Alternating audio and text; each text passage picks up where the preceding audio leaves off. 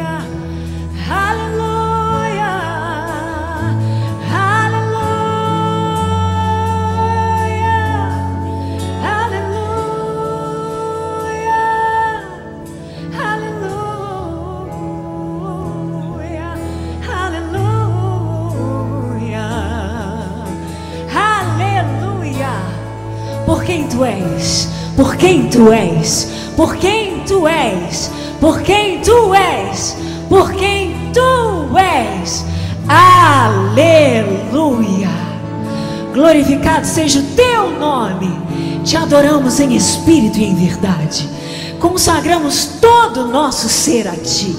Entregamos a nossa alma, o nosso espírito, Senhor, todas as nossas emoções, os nossos pensamentos e angústias, as nossas ansiedades. Agora entregamos na tua presença.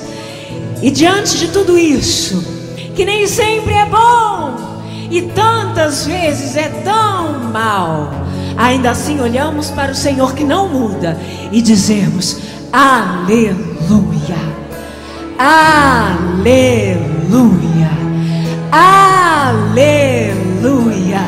Te adoramos por quem tu és e não pelo que podemos receber, não pelo que pode nos dar. Te louvamos e te adoramos com todo o nosso ser, porque tu és maravilhoso, conselheiro. Tu és o príncipe da paz. Tu és o pai da eternidade. Tu és a cura. Tu és o dono do milagre. Tu és o dono das nossas vidas. Tu és a bênção e a vida eterna. Aleluia. Aleluia. Deixa essa adoração brotar dos teus lábios, desintoxicando teu espírito. Ei! Aleluia. Tantas coisas aconteceram nessa semana para tentar te matar, te roubar, te destruir. Ah, mas você não vai deixar.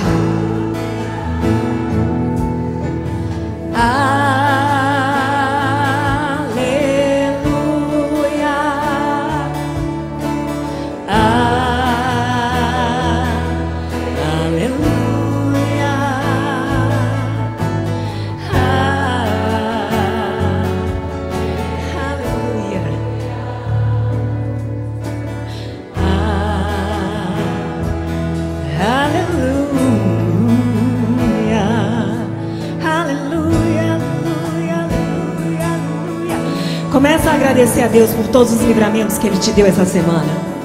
Muitos deles você nem viu. O quanto Ele tem te guardado, o quanto Ele tem trabalhado enquanto você dorme.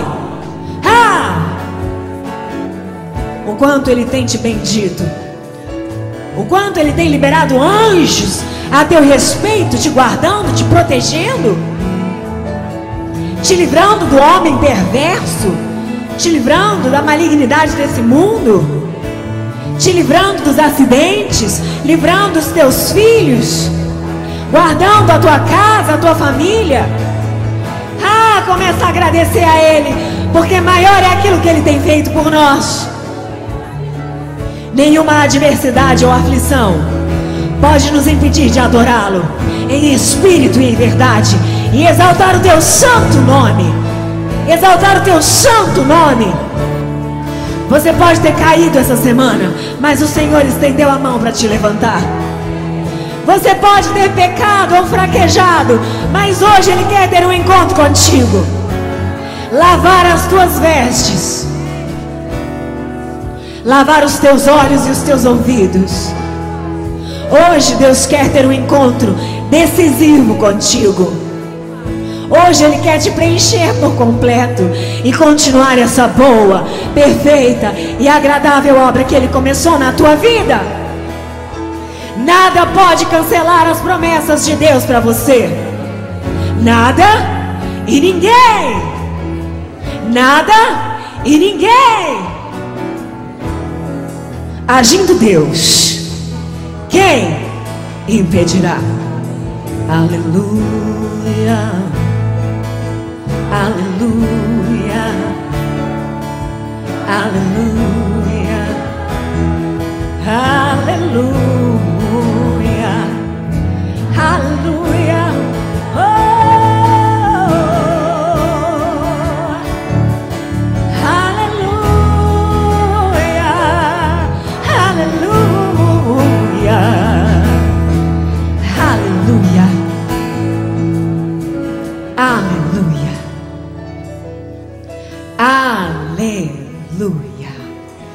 Você pode abrir os teus lábios e encher a tua boca com esta palavra, dizendo: Aleluia. Aleluia. A palavra de Deus diz que o mal está ao nosso derredor 24 horas procurando uma oportunidade para nos tragar. Isso não é nenhuma novidade para nós, afinal de contas, nós acordamos muitas vezes atordoados por pesadelos que não sabemos de onde vem. E aí você pensa, mal começou o meu dia e eu já estou cheio de informações negativas na minha mente, porque tive pesadelos a noite inteira. E agora acordo oprimida por algo que nem aconteceu de verdade. Quem já passou por isso aqui? Fazemos a nossa oração para começar o dia. Consagramos o nosso dia ao Senhor. E de repente, nas primeiras horas do dia, recebemos uma má notícia. Ou somos ofendidos ou confrontados por pessoas que às vezes nos dão a impressão que existem só para se levantar contra nós. Mentes e corações vazios à disposição do inimigo das nossas almas, prontos para ser instrumento de ofensa para as nossas vidas, de confusão, de conflito, de maledicência, de calúnia, de fofoca. Não é verdade? E aí você pensa, Senhor, realmente o mundo jaz no maligno. Senhor, o Senhor disse que iriam me odiar, porque te odiaram, porque não me odiariam. O Senhor disse que iriam me perseguir, te perseguiram, por que não me perseguiriam? Mas eu não imaginava que na prática seria tão difícil assim. Eu achei que eu ia aceitar o Senhor e a minha vida ia ficar de repente maravilhosa e tão parecida com o paraíso, e eu vejo que não é necessariamente assim. E a Bíblia diz: No mundo tereis aflições, pois o próprio Cristo disse: Tem de bom ânimo, porque eu venci o mundo. Agora, quantas aflições no nosso dia a dia fazem parte desse kit que Jesus falou? E outras quantas são resultado da nossa própria desobediência? Cabe a nós agora identificar o que nós temos sofrido que passa da cota do que podemos suportar, porque faz parte de decisões erradas que tomamos, atitudes equivocadas e muitas vezes impulsivas, ou simplesmente porque decidimos ser bons e isso atrapalha e incomoda muita gente. Pode se assentar. Hoje, Deus quer ter um encontro com você. E você quer ter um encontro com Ele?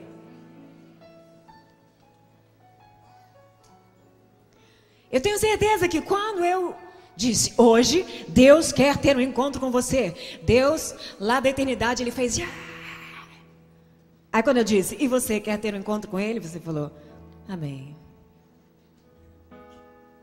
Hoje, Deus quer ter um encontro com você. E você quer ter um encontro com Ele? Mas você quer mesmo? Ou você tem medo? Medo do que Ele pode te dizer?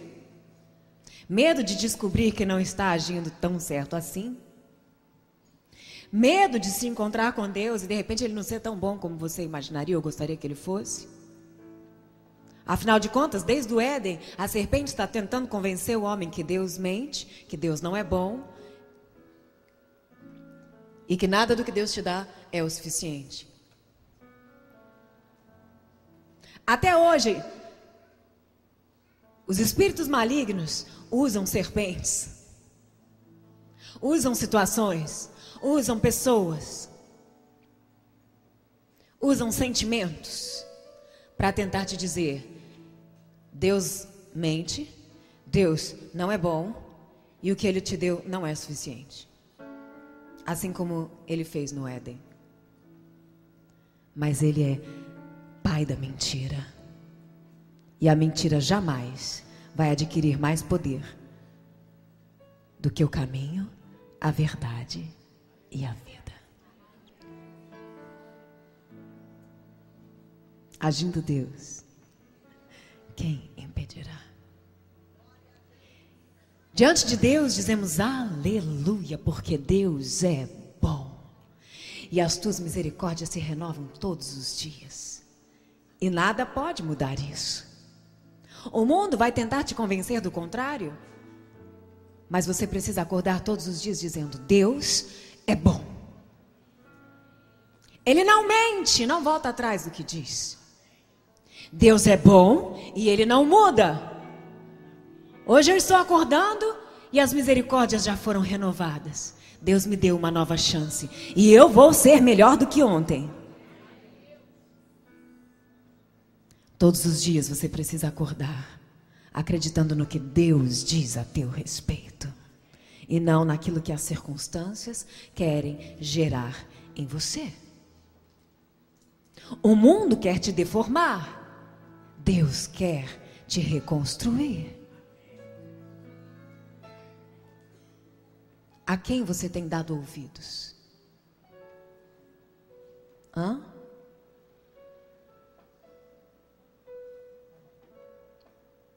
Deus entregou nas nossas mãos o poder de decisão. E esse é o maior poder que nós temos. E Ele nunca vai roubá-lo de nós, porque Ele nos deu. Você decide. E às vezes a gente pensa assim: Meu Deus, que responsabilidade enorme, decide por mim, Senhor. E ele diz: Não, você decide. E dá um sorriso assim igual o meu. Senhor, eu não sou capaz, eu decido tudo errado. E ele fala assim: Eu estou com você, agora você decide. Ah, Senhor, então tá. Então eu vou fazer o que me der na telha. Se eu errar, depois eu venho e o Senhor conserta. Uh -uh. Você decide. Você semeia. Você colhe.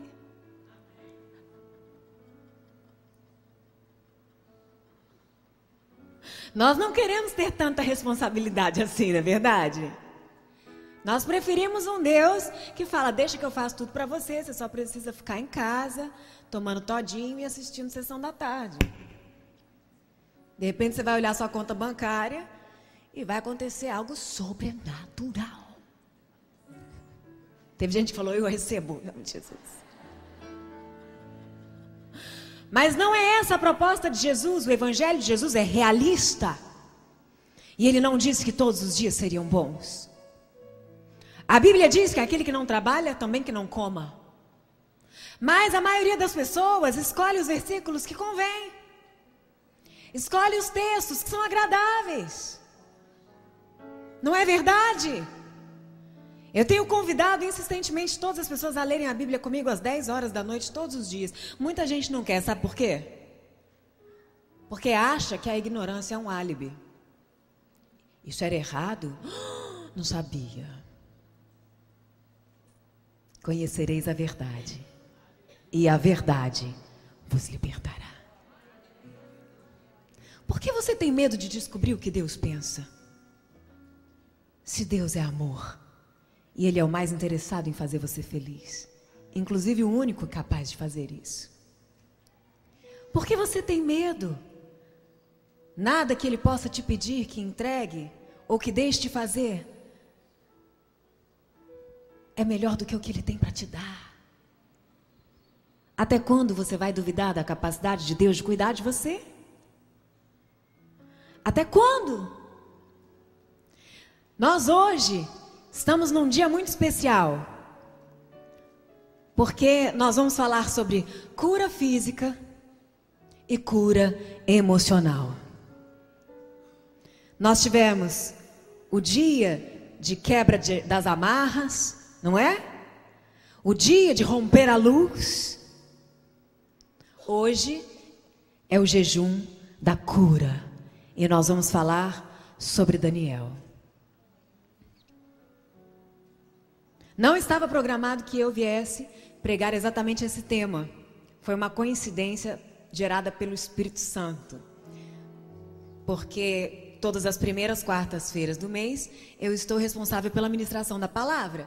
E hoje, ontem, quando eu fui verificar o tema de hoje, eu vi jejum da cura. E eu falei: Uau, eu gosto muito de falar sobre isso. Por que será? Por que será? será que é porque eu morri? Será que é porque Deus permitiu que uma tragédia acontecesse na minha vida dois anos e meio atrás e eu cheguei à falência múltipla de órgãos através de uma infecção generalizada, ficando completamente deformada com mais de 150 quilos de anasarca? Uma atrofia de pés, braços, mãos, paralisia facial e corporal, mais de 20 cirurgias abdominais, 300 transfusões de sangue, duas paradas cardíacas de mais de 18 minutos, atrofia de prega vocal severa, encurtamento de laringe e uma voz que até hoje está em recuperação. Eu era uma cantora Eu era empresária, mas eu era autossuficiente. Eu já tinha um ministério, eu já amava Jesus, mas eu não sabia que o meu evangelho era egoísta e egocêntrico. Talvez você pare para perceber hoje que Jesus nunca foi o teu Senhor, sempre foi simplesmente o teu Salvador. Se os próprios discípulos dele uma vez ouviram da sua própria boca: Ei, por que me chamam de Senhor se não fazem nada do que eu digo? Quanto nós, será que não estamos agindo assim? Muitas vezes achamos que Deus tem que nos obedecer. Senhor, eu te peço, faça isso agora. Em nome de Jesus. Aí ele, aí acontece algo que você não imaginava e você diz: "Não, não, não, não, não, não, assim não. Assim. Ei, quem te ensinou isso?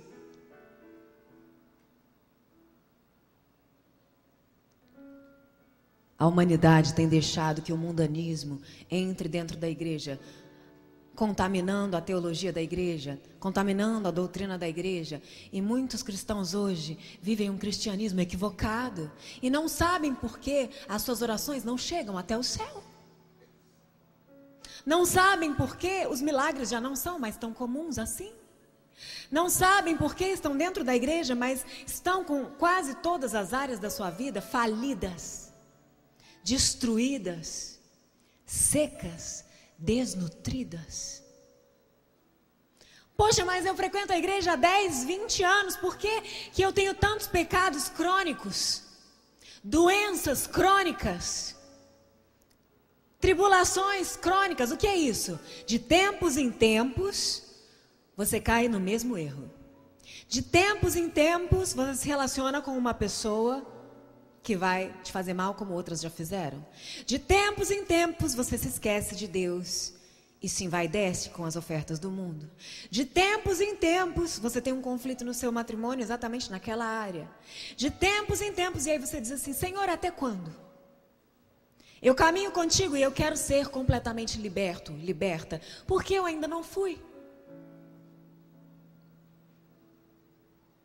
E o Senhor hoje quer nos convidar a uma reflexão a respeito daquilo que nós temos escolhido e decidido para as nossas vidas, no nosso dia a dia. Decisões você toma a todo o tempo. Você escolhe o que comer. E não adianta dizer que não, porque o teu corpo denuncia. Você escolhe com quem ser amiga. Não adianta dizer que não, porque o teu domingo denuncia. Tem gente que passa o domingo chorando porque não tem amigos. Você escolhe com quem se casar. Não adianta dizer que não. As tuas crises denunciam. Você escolhe que roupa usar. Não adianta dizer que não, porque as cantadas que você leva denunciam.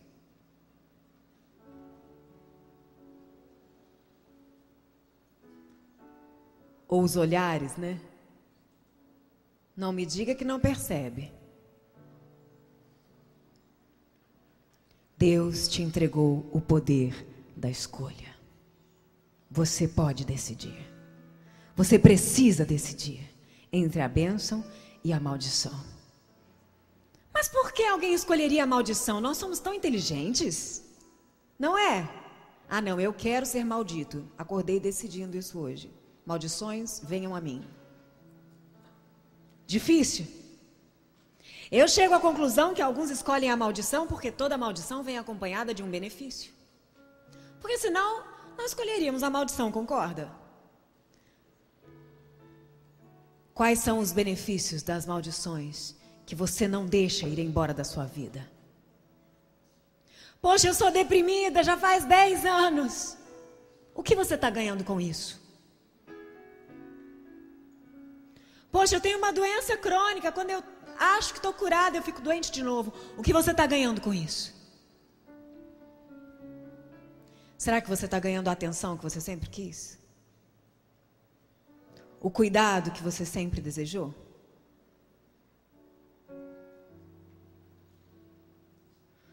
Muitas das maldições que a gente permite, conscientemente ou inconscientemente, que atinjam a nossa vida, é para adquirir algo que a gente acha que Deus é incapaz de nos dar.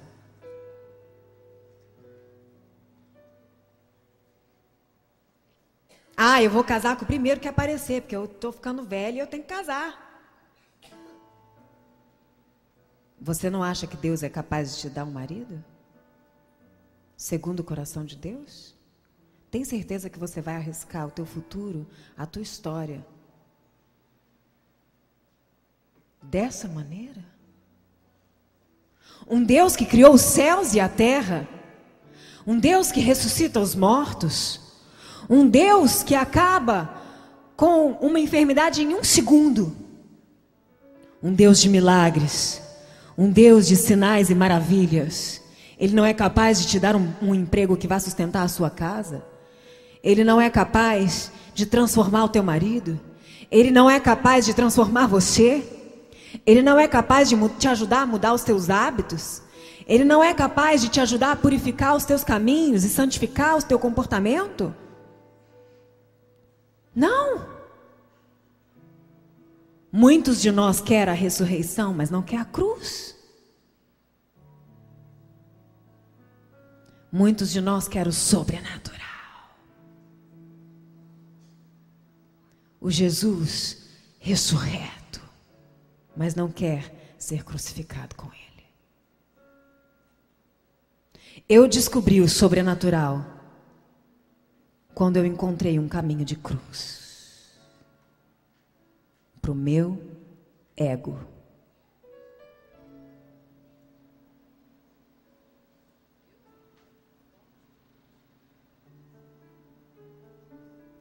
O que vai precisar acontecer com você para que o seu ego morra? Eu espero que não precise acontecer o que aconteceu comigo. Em nome de Jesus. Porque o convite dele é: nega a si mesmo, toma a tua cruz. Depois, você me segue. Muitas pessoas acham que estão seguindo a Cristo, mas ainda não negaram a si mesmo, não tomaram a sua própria cruz não crucificaram as obras da carne, não caminham em espírito e ficam exigindo as promessas.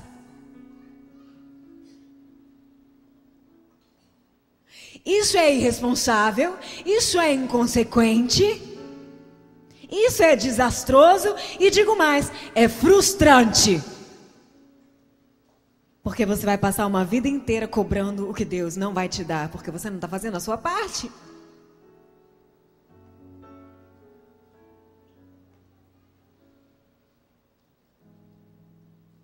Abra a tua Bíblia em Isaías 58, onde a Bíblia fala sobre o jejum que agrada a Deus. Nós estamos há nove semanas falando, há sete semanas, vamos concluir nove semanas, falando sobre uma proposta de um novo comportamento diante da vida, diante dos nossos familiares, diante dessa sociedade e diante de Deus. E esse capítulo de Isaías é tremendamente abençoador, porque ele começa dizendo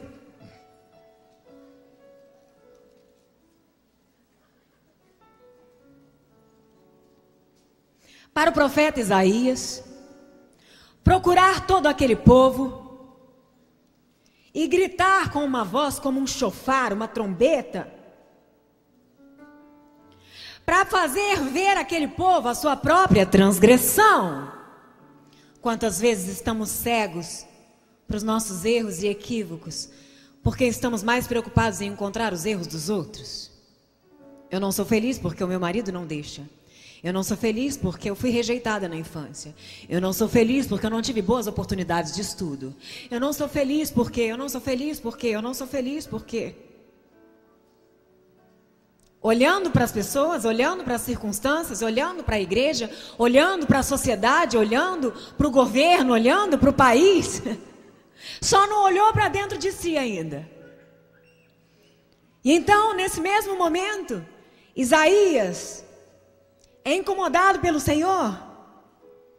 E o Senhor diz a ele: Vai e grita com a voz como um chofar, uma trombeta, e faz esse povo ver a sua própria transgressão. Mostra a casa de Jacó o seu pecado. Pois ainda assim esse povo tenta me encontrar dia e noite. Não posso dizer que não estão me buscando. Parecem mesmo pessoas desejosas de conhecer as minhas orientações.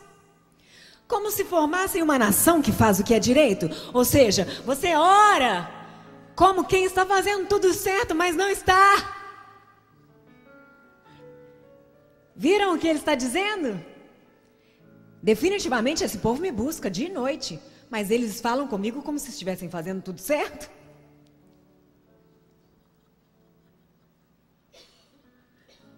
E então ele diz assim: eles oram como quem está fazendo tudo certo, como quem não abandonou os mandamentos de Deus. Solicitam-me decisões justas e demonstram vontade de que Deus se aproxime deles e questionam: por que jejuamos regularmente e tu não o reparas? Nós temos mortificado e humilhado sobremaneira a nossa alma e tu não tomas conhecimento de tudo isso?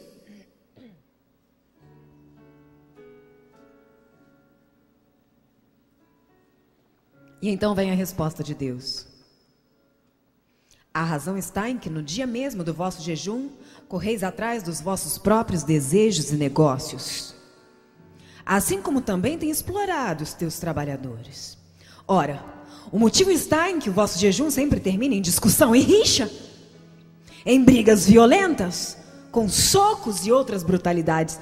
Não é possível que continueis a jejuar desse modo e ainda esperam que a vossa voz tenha que ser ouvida lá nos altos céus. Na tua boca é encontrada a maledicência, o falso testemunho, as queixas, murmurações, palavras impensadas. O pecado muitas vezes não está no que você faz, mas no que está deixando de fazer. E ainda assim ora como se fosse justo. E me cobra que faça algo.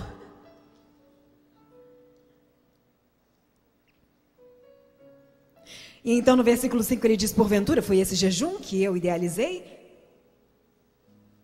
Apenas um dia separado para que o ser humano pareça contrito, incline a cabeça com um junco no brejo e se deite sobre um pano de saco de cinzas em sinal de grande lamento, ora.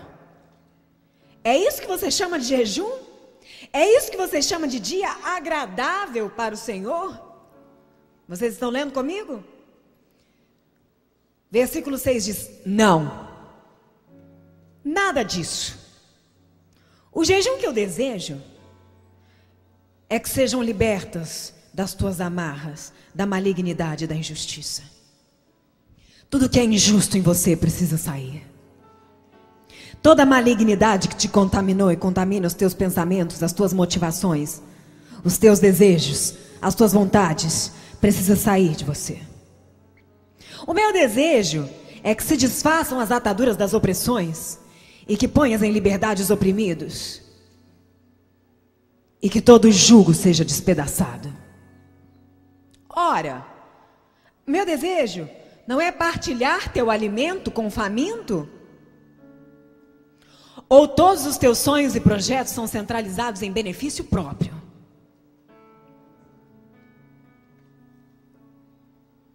Abrigar o pobre e desamparado, vestir o nu e sem teto, e não recusar a tua ajuda ao próximo. Será que alguma vez alguém te ligou precisando de ajuda e você naquele momento não queria perder o momento de prazer que você estava tendo e você simplesmente colocou o celular no vibra porque você não estava disponível?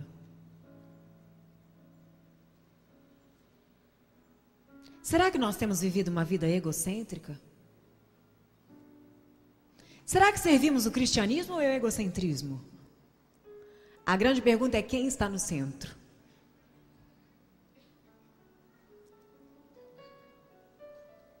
Pois então ele diz no versículo 8: Quando fizeres assim, quando finalmente fizeres assim, quando a tua mente for completamente renovada, e você começar a agir completamente diferente dessa geração, você vai ser transformado. E as tuas atitudes vão refletir o meu caráter, Deus está dizendo. Quando finalmente isso acontecer, porque você decidir escolher as coisas certas e boas e puras, e não as más, diz o versículo 8 então a tua luz resplandecerá como a alvorada. E agora vem a parte que eu quero enfatizar nessa noite. E prontamente brotará a tua cura. E prontamente surgirá a tua cura. E prontamente surgirá a tua cura. Talvez você não tenha uma enfermidade física, ou tenha. Mas saúde não se resume a um corpo funcionando mais ou menos. Esse é um conceito ocidental. De que se você não tem alguma síndrome comprovada pela ciência, então você está saudável. Mentira. Porque a saúde, no conceito oriental, significa que tudo, absolutamente tudo, em você está em equilíbrio. Corpo, alma e espírito. Ou você nunca viu alguém com dificuldade de perdoar por uma vida inteira e de repente se surpreende com um câncer maligno? Quem pode dizer que não há relação entre uma coisa e outra? Durante tanto tempo essa pessoa achava que estava saudável, mas não estava. Porque o seu coração estava cheio de amargura cheio de decepções, frustrações, raiva. Será que você tem uma porçãozinha de raiva guardada aí dentro de você? De repente ela é pequenininha, ela está num potinho desse tamanho dentro daquela gaveta que você nunca abre. Mas essa raiva é um veneno. Alguém te fez mal há muito tempo atrás e você não reagiu, mas você guardou. E aí hoje, você não sabe por quê, mas você explode por qualquer coisa.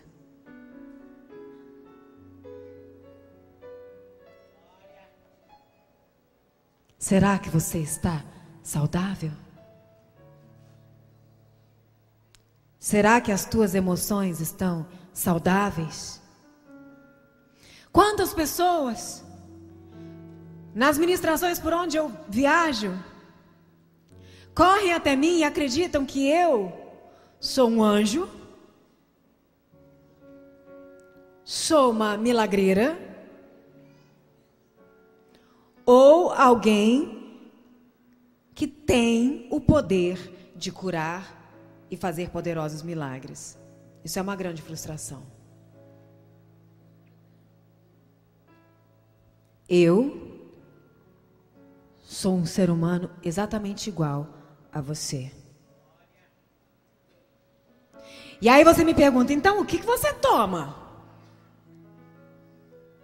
E eu te respondo, eu tomo boas decisões.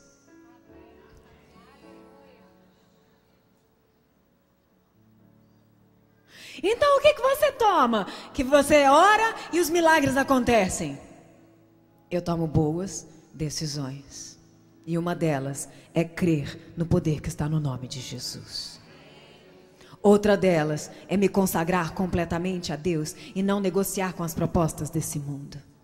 Outra delas, me submeter completamente à palavra de Deus, lendo a Bíblia dia e noite, dia e noite, dia e noite, dia e noite, e não comendo dos manjares que a televisão oferece para quem senta na frente dela, dia e noite, dia e noite, dia e noite. Porque quando eu era viciada em televisão, há 10 anos atrás, eu sentava no, no jornal da, da, hora do almoço e levantava na novela das 8. Porque a televisão faz isso, né? Você começa assistindo o jornal do almoço, aí ele emenda com. Eu não lembro mais, que na minha época era outra programação. Aí emendava com o vídeo show, de repente vinha. É, vale a pena ver de novo? Aí vinha das 6, 7, 8, quando você vê, meu Deus, eu sentei a uma da tarde, é 11 da noite. Tem gente que vive assim. Talvez você trabalhe o dia inteiro, mas e o fim de semana? É com o bumbum doendo. No sofá sentado domingo inteiro na frente da televisão. A pior programação que eu já vi secular na TV é no domingo. Não tem muito como dizer pior, né? Porque tudo é muito ruim. Mas no domingo, que é o dia do Senhor, o dia de consagração, o dia que você tem que dedicar a Deus, você, fora o horário do culto, você está ali com a televisão ligada, vendo tudo que existe de mais podre, degradante, imoral, sujo, mentiroso, mortal que existe. Ah, mas eu só fui dar uma olhadinha. Sabe o que, que acontece quando você dá uma olhadinha? Só uma olhadinha. Aquilo que você viu imediatamente se transporta para dentro de você. Você deu uma olhadinha, já deu? Agora fecha o olho. Lembrou? Está aí dentro. E agora, o que, que você faz com isso?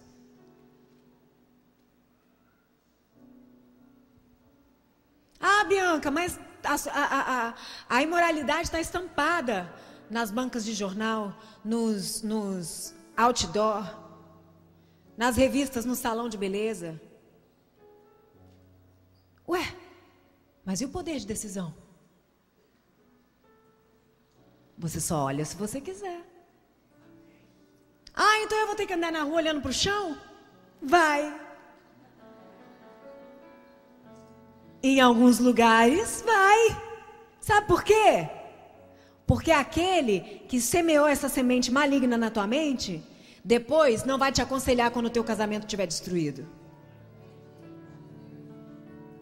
Aquele que diz para você que a moda dita que você tem que usar mini saia, é, rendas transparentes, porque está na moda, você tem que estar tá in.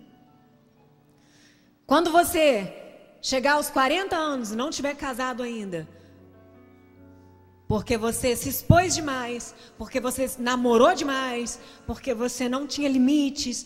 Então, aquele estilista que criou aquele vestido não vai agora arrumar um marido para você.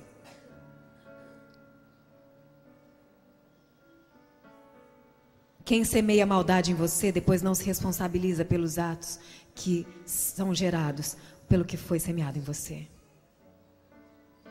E você vai permitir que isso continue acontecendo? A gente senta na frente da TV, na frente da internet, na frente do Facebook, na frente do YouTube, como se aquilo fosse um entretenimento bobo. Ah, só estou assistindo. Não se iluda. Existe alguém decidido a matar, roubar e destruir você. E ele não descansa. Ele domina a mídia secular e a grande maioria de informações que estão ao nosso redor. Você precisa sair daqui hoje com discernimento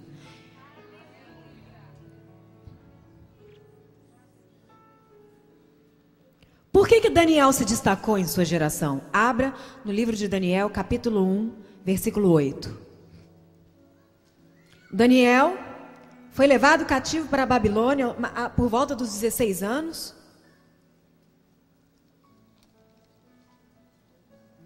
E lá ele cativo foi tirado de sua casa, da sua parentela, perdeu a sua identidade, seu nome foi mudado para Belsazar.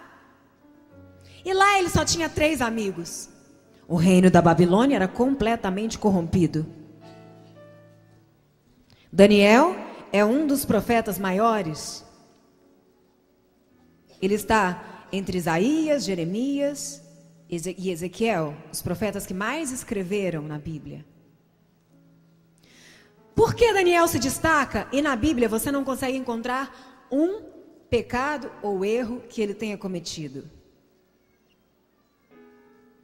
Porque ele tomou uma decisão. Daniel capítulo 1, versículo 8. Daniel, porém, está escrito o que aí? Decidiu não se contaminar. Na versão da minha Bíblia está escrito assim: Daniel, porém, decidiu no seu coração, ou seja, decidiu firmemente não se tornar impuro. Daniel decidiu firmemente não se tornar impuro. Você já tomou essa decisão na sua vida? Firmemente? Talvez tenha tomado, né? Num encontro com Deus, num retiro espiritual, num culto muito bem avivado, num momento de muita emoção. A gente toma tanta decisão e promete tanta coisa para Deus. Mas o quanto você decide por emocionalismo e o quanto você decide porque de fato você está fazendo um pacto com Deus. Não é comigo seu compromisso, é com Ele. Diversas pessoas me procuram querendo um milagre. E eu digo, eu vou orar por você, mas como está a sua vida? Será que no seu interior existe um ambiente pronto para um milagre? O que você vai fazer com o milagre que você quer? Você quer voltar a ouvir? E você vai dar ouvidos a quê depois disso? Você quer voltar a ver? Aonde você vai pôr os seus olhos? Você quer voltar a andar? E para onde você vai correr? De que adianta ter cura física sem ter propósito? sem ter um coração habilitado a tomar decisões sérias, sábias e cheias de saúde para a sua vida. Hoje você precisa decidir ser cheio do Espírito Santo, para que ele te dê discernimento, para que ele te dê sabedoria, para que ele te dê ousadia para dizer não. Não para imoralidade, não para promiscuidade não para os subornos e para desonestidade. Não para exploração. Não para injustiça e para maldade. Não para glutonaria que está te matando.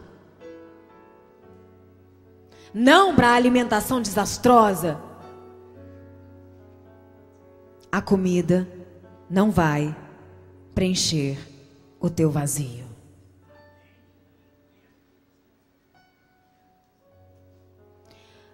a comida não vai preencher o teu vazio. Todo pecado se aloja nas ausências. Todos nós temos um vazio do tamanho de Deus. Mas porque não queremos sair da nossa zona de conforto, pegamos esse vazio enorme, colocamos um pouquinho de Deus e o resto a gente enche de um monte de coisa. E a gente coloca o marido no vazio e cobra dele perfeição. Porque esse vazio foi feito só para o que é perfeito. Deus. A gente coloca uma coleção de sapatos nesse vazio, mas nunca está satisfeito. A gente coloca uma coleção de maquiagem, mas quando acorda, não consegue nem se olhar no espelho enquanto não se maquia. Porque na verdade a gente está fugindo da gente mesmo.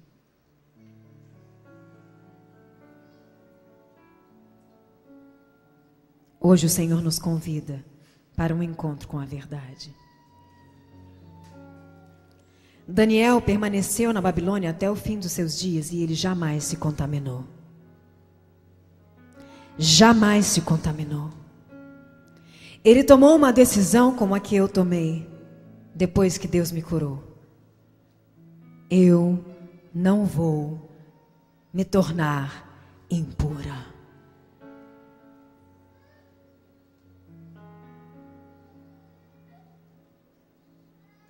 Quando todos estavam discutindo com Jesus o que poderia comer, o que não poderia comer, o que era lícito, o que não era, o que ele respondeu?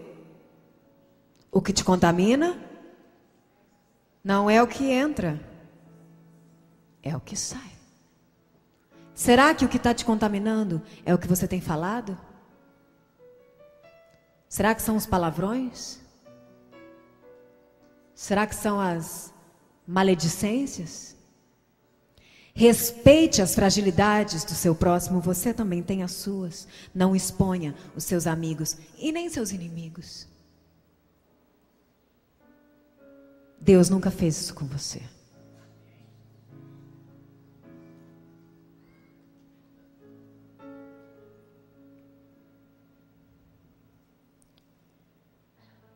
Todo o ministério de Daniel começou depois que ele decidiu firmemente não se contaminar.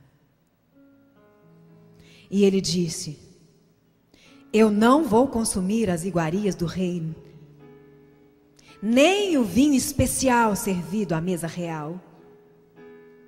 Então ele solicitou ao chefe dos oficiais permissão para se abster daqueles alimentos.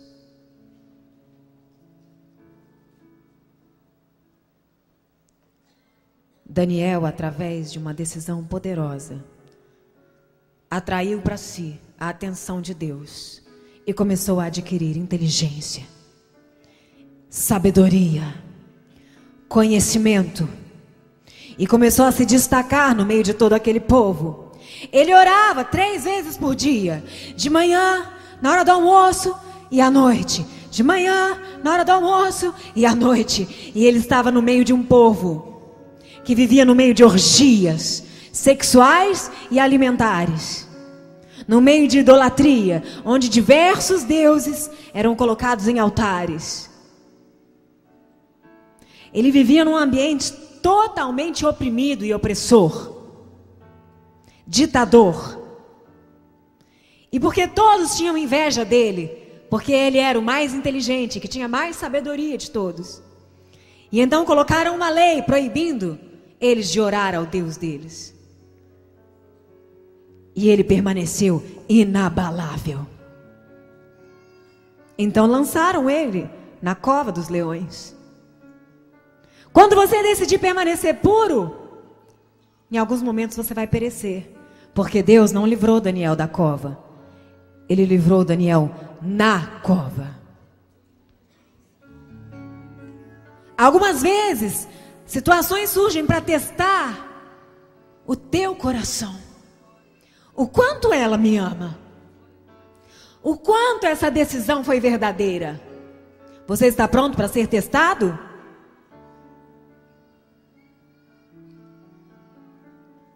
Ou o medo do leão é maior do que a tua fidelidade a Deus?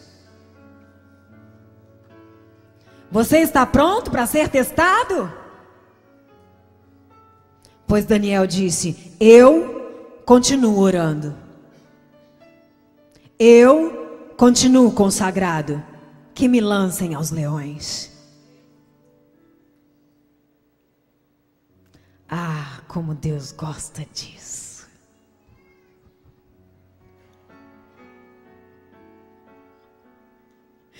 Que grande oportunidade de manifestar o seu poder. Afinal de contas, o poder de Deus não se aperfeiçoa nas nossas fraquezas? Quantas vezes você perdeu a oportunidade de ver a manifestação do poder de Deus porque você fugiu da cova? Talvez você no lugar dele teria dito: Ah, tudo bem, hoje eu não vou orar, não, deixa eles esquecerem essa lei, quando não ninguém estiver olhando, eu vou orar, porque eu não quero passar pela cova. Mas Daniel não negociava a sua decisão. Tem que ir para a cova? Vamos para a cova. Tem que ir para a fornalha? Vamos para a fornalha. O meu Deus está comigo. E maior é o que está em mim. Eu não vou me queimar. Eu não vou ser devorado.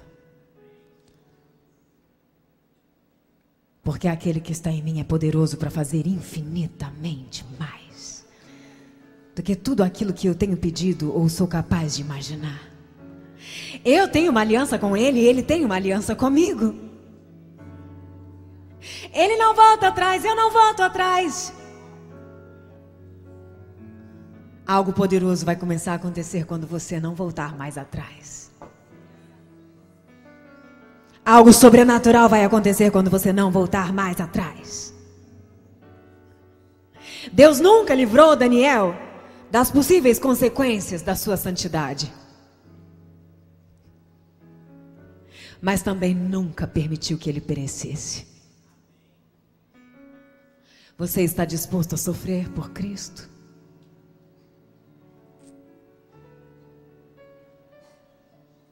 Você está disposta?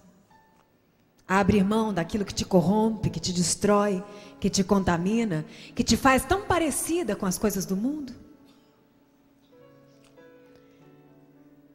Então, quando realmente for quebrado todo julgo, quando finalmente você parar de olhar só para o teu umbigo e começar a se importar um pouco com as aflições do teu próximo.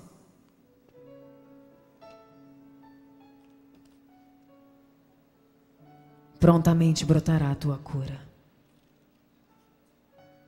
Qual cura? Você sabe. Você sabe. Você sabe. Quando a malignidade sair dos teus lábios.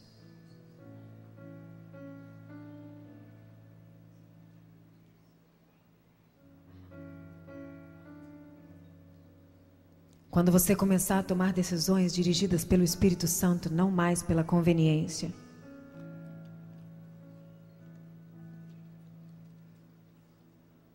Poxa, Bianca, mas já tem 12 anos, já tem 15 anos, já tem 18 anos.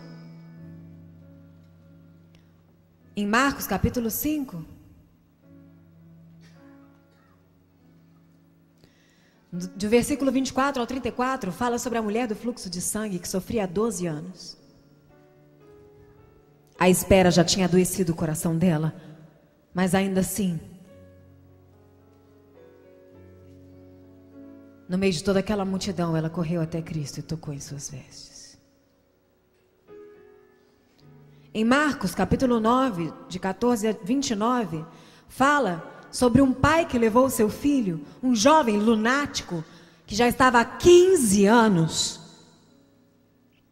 aprisionado por um desajuste emocional e comportamental, Jesus ordenou que ele fosse liberto. Em Lucas capítulo 13, versículo 10 ao 17, fala de uma mulher possessa por um espírito de enfermidade há 18 anos. Quando ela teve um encontro verdadeiro com Cristo, em um segundo, tudo mudou.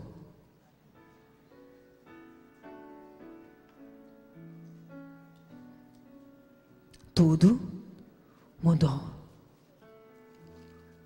As pessoas acreditam que o meu ministério se baseia em, em contar um milagre.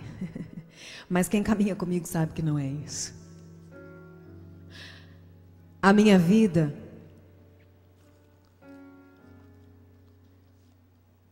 começou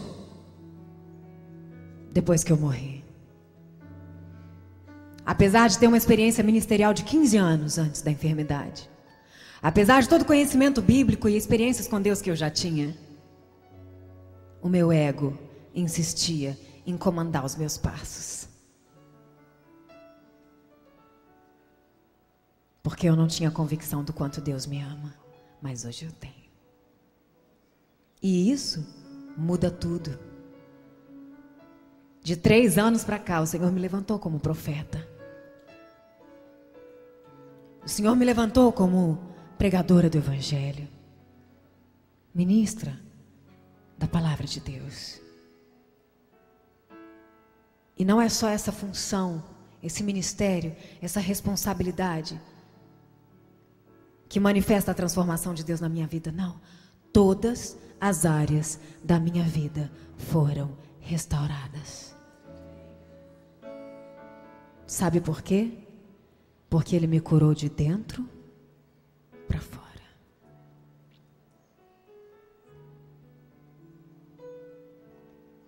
Me pergunta assim, Bianca, mas o que, que você toma? Pergunta. Não ouvi. Não, assim, ó, gente. Bianca, o que, que você toma?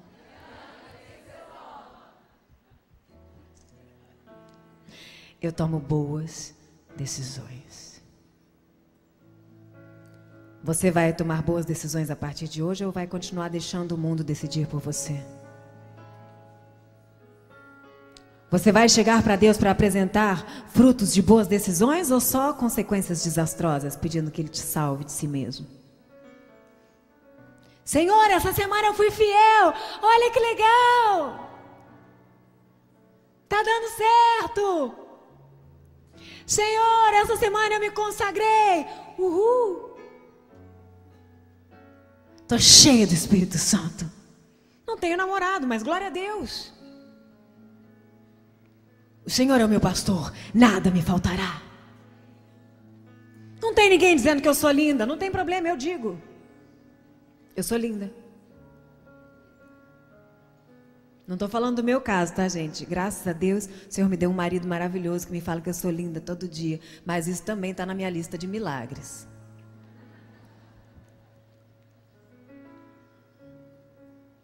Ser feliz é uma decisão. E essa decisão é ser puro para que o Espírito Santo te faça pleno. Vai ser difícil? Muito. Em muitos momentos você vai ser testado. Em muitos momentos você vai ser desafiado. Mas o Senhor te diz: Eu sou contigo. Seja corajoso. Não volte atrás. Porque se você permanecer firme nessa decisão, eu vou permanecer em você. E aquilo que eu comecei, eu vou terminar de forma boa, perfeita e agradável. Então, o que Daniel fazia? Ele não se contaminava com as ofertas e os manjares daquele lugar onde ele vivia. Eu não sei onde você trabalha, eu não sei aonde você mora, eu não sei o contexto onde você está inserido, mas eu sei que você é capaz de permanecer puro onde você está. Eu sei que você é capaz de permanecer puro onde você está. Talvez o teu marido ou a tua esposa não sejam cristãos. Meu Deus, que difícil. Dentro de casa tem alguém que tenta me contaminar?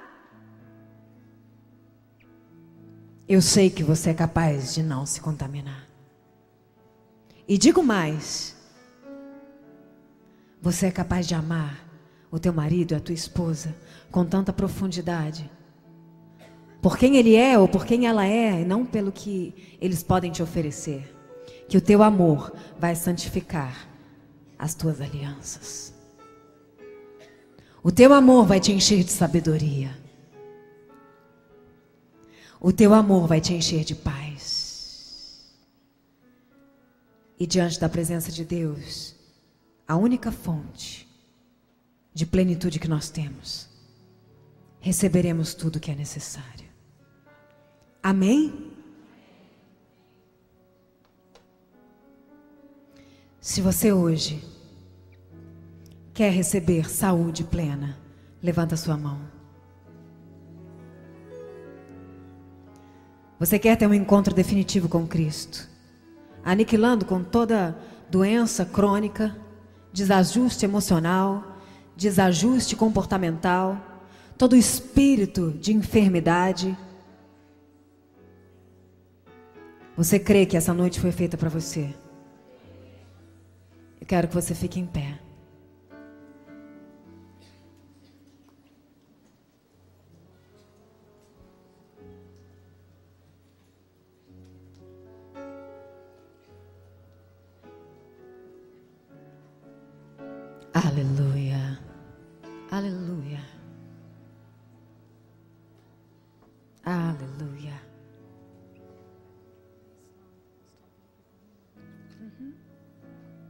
Nós estamos terminando o culto, vai começar a quarta profética. Mas nós precisamos apresentar os nossos corações diante de Deus depois de tudo que nós ouvimos, amém? Antes de orarmos, eu quero saber se existe alguém aqui que quer entregar a vida definitivamente a Deus e não fez isso ainda.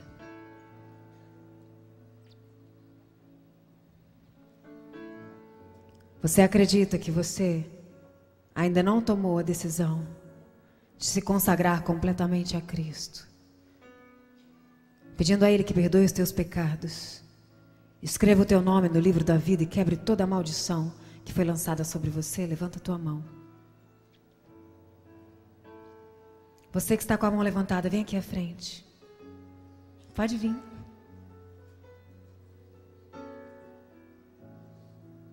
Vem que eu quero orar especificamente por você, pela tua casa, pela tua família, pelo teu coração e pela nova vida que você vai começar a viver a partir de hoje. Vem, vem, vem, vem, vem, vem, vem. Vem, vem, vem, vem, vem, vem, vem. Existe uma vida cheia de plenitude reservada para você.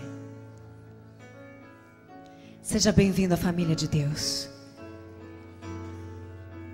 Coloca a tua mão no teu coração e ora comigo dizendo assim: Senhor Jesus, eu te entrego meu coração nessa noite. Eu não quero viver uma nova religião. Eu não quero viver uma vida utópica. Eu quero aceitar a proposta que o Senhor tem para mim. Eu quero sentir que Deus verdadeiramente está dentro de mim. Perdoa os meus pecados. Eu creio em Jesus Cristo. Creio que és o Filho do Deus vivo. Creio na salvação que está em Ti. E eu quero nessa noite pedir que reforme minha vida. Eu sei que eu fiz muitas escolhas erradas. Eu sei que eu tenho gerido irresponsavelmente os meus pensamentos, minhas atitudes, meus sentimentos. O meu interior está uma bagunça. Mas eu quero entregar essa bagunça nas tuas mãos. Escreve o meu nome no livro da vida, porque eu sei que toda a salvação está em ti. Quero declarar que és o meu Senhor a partir de agora. O meu Salvador que me livra de mim mesmo e me adestra para viver nesse mundo tão tenebroso. Fica comigo. Cura o meu corpo, cura a minha alma. Eu faço uma aliança contigo hoje. E te peço que não se apartes de mim. Porque eu preciso do Senhor. Me fortalece, me dá sabedoria. Me enche com a tua paz. Em nome de Jesus. Amém?